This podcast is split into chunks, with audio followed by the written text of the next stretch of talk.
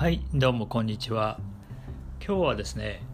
無知は時々勇気に変わるっていう話をしたいと思うんですけどもあの僕は高校時代1年生の夏休みの終わりぐらいまでは全く一切その音楽教育いわゆる音楽のレッスンを受けたことがなくてで高校1年のその夏休み明けぐらいから音楽のレッスンをスタートしたんですね。で高校入った時なんかもあの芸術選択の科目が、えー、音楽と美術と書道があったんですけどもその中でも迷わず美術を選ぶぐらい別に音楽を勉強しようとも全く考えてなかったんです。まあもともと音楽は嫌いじゃなくて身の回りにもあの兄がずっと音楽をやってたので身の回りには絶えず音楽はあったし自分自身も例えば中学時代は誰でも一度は通る道でフォークギター弾きながらフォークソング歌ってみたりあと中学高校とあの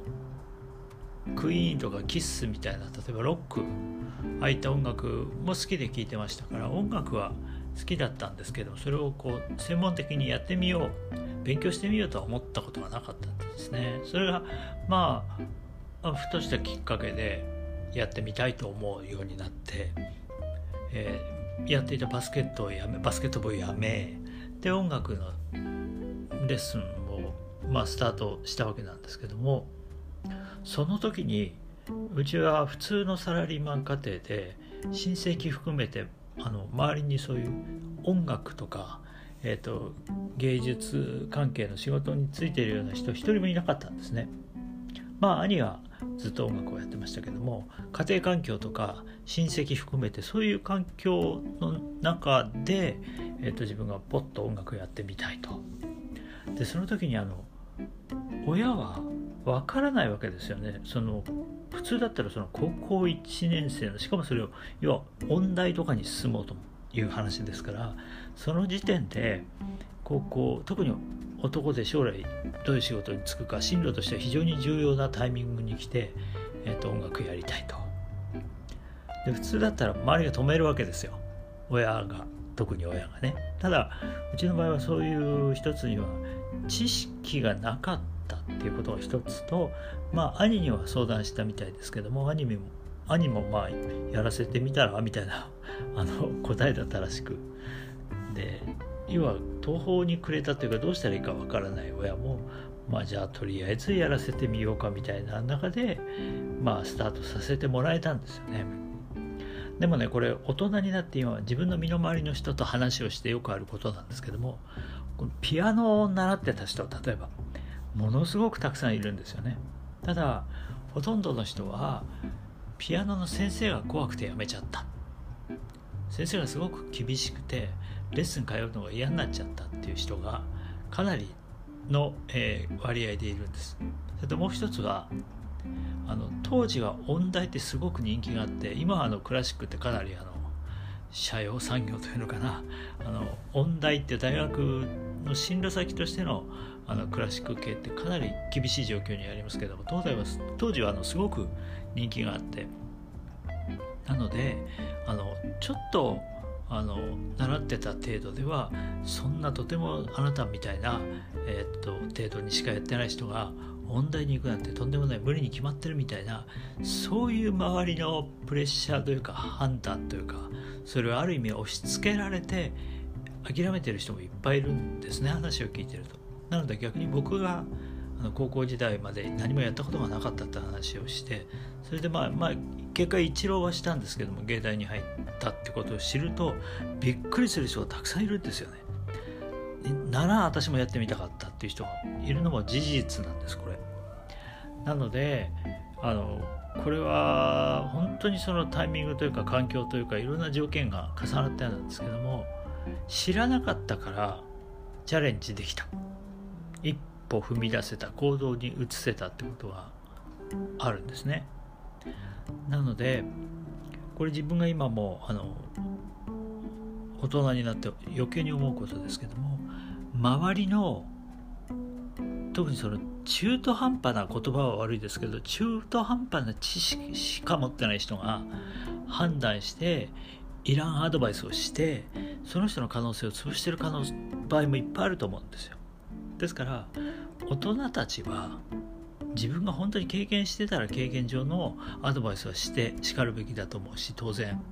だと思うしそれをあの聞く耳を持つべきだと思いますけどもただ自分がやったこともないしかも中途半端な知識で、えーと、人のそのなんだろう出花をくじくようなことはしちゃいけないなっていうのが一つと。あと今はインターネットみたいなものがあって情報はいっぱい取れるのであの僕の当時はそのインターネットなんて当然ないですから情報も得られないからある意味野生の勘で進んでいくしかなかったんですけども今は情報がいくらでも、えーと、簡単にしかもいろんな情報が確認できるわけだから一つは無知じゃなくせるっていうのが自分の力でだから調べて調べて自分でですよそれ他人のじゃなくて他人のアドバイスじゃなくて自分で調べて調べて調べた上で決断するってことも一つものすごく重要なことだと思うんですそれが可能だから今はただえっと自分が先にあんまり知識をこうどんどんどんどん調べて逆にそれで身動きが取れなくなっちゃう可能性もあるんですよね。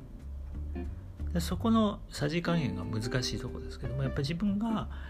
えっと、なんか出会いがあってきっかけがあってチャンスがあって一歩踏み出してみたいと思ったら周りの中途半端な人のアドバイスを聞くっていうのはちょっとこれ場合によっては逆効果になるそのねピアノのレッスンの話じゃないですけど先生が怖かったとかあんたにできるわけがないっていう。なので無知は時々勇気。にだから時々だなんだと思うんですね。無知は時々勇気に変わる。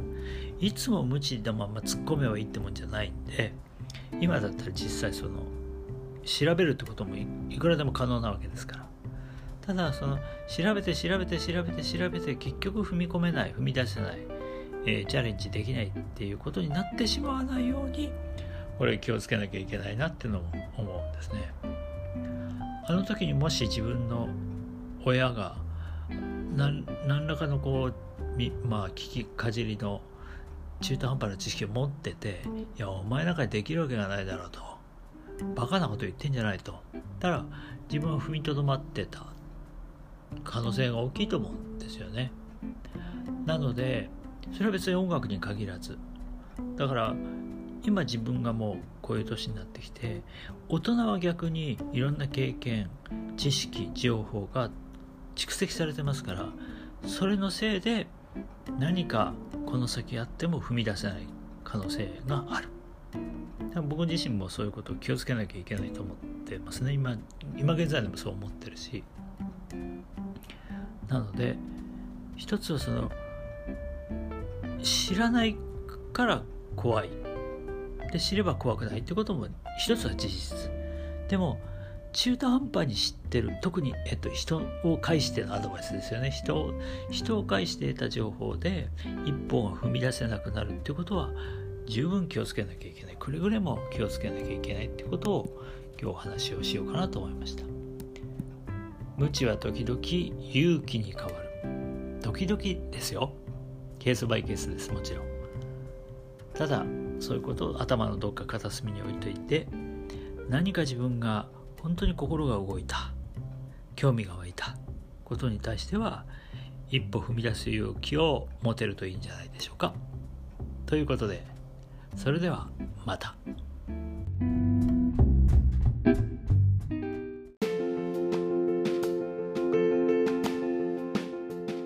はいどうもこんにちは。今日は大晦日です。今これ大晦日に録音してるんですけれども今日はですね人間が変わるきっかけということについて話をしたいと思うんですけども大晦日から新年を迎えるとたくさんの人が新しい例えば手帳に新年の抱負とか目標を書いたりする人も多いんじゃないかと思うんですね。あとは初詣に行って、えー、願掛けというのかなお願い事をする。今年はこんな風な年にしたい。っていうことが結構あのもしかしたらこれ聞いてるあなたもするかもしれないんですけどもこの人間が変わる方法っていうのについて経営コンサルタントの大前健一さんという方がこんなあの名言を残してるんで今日はちょっとご紹介したいと思うんですけども大前健一さんが人間が変わる方法は3つしかないっていうことを言ってるんですね。その1番目は時間配分を変える。時間配分を変える。2番目は住む場所を変える。住む場所を変える。そして3番目が付き合う人を変える。付き合う人を変える。1番目が時間配分を変える。2番目が住む場所を変える。3番目が付き合う人を変える。そしてこの3つの要素でしか人間は変わらないと。最も無意味なのは決意を新たにすることだっていうことを大前健一さんが言ってらっしゃいますでこの新年の抱負っていうのはまさしくこの決意を新たにすることだと思うんですよね。ということは最も無意味なことは決意を新たにすることだ。でいやまあ身も蓋もない話なんですけどもじゃあその具体的に例えば時間配分を変える住む場所を変える付き合う人を変えるっていう3つの中で住む場所を変えるっていうのはなかなかその難しいことだと思うんですね。何か例えば就職であるとか、えーと、大学に入るとかそういう何かのきっかけがあって引っ越しをする人でそういう環境自体がそういう状況で変わる人は自然と付き合う人も変わる可能性は大きいんですよね。ただそうじゃない限りはなかなか住む場所を変えるとか付き合う人を変えるっていうのは今の環境がガラッと変わらない限りはそうそう簡単に変えられるものじゃないんじゃないかなと思います。ただ一つ目の時間配分を変える。これに関しては自分のプランニング自分の生活パターンをちょっと変えるだけでも時間配分を変えられるんだと思うんですね。ですからここを具体的に変えられれば自分が変わる可能性が出てくるっていうことだと思うんですねでそれを具体的に例えば手帳に書くにしてもえ今年はこんなことを実現したいっていうのは、えー、昔あの非常に売れた本で「7つの習慣」っていう本があったんですけどもその中で、えっと、影響の輪と興味の輪っていうのがあるんです。でその興味の輪の中に影響の輪がある。で影響の輪は自分が直接何か影響を与えられること。例えば腕立て伏せを、えー、1日30回やる。ということですよね。それは例えば具体的に自分が影響を与えられ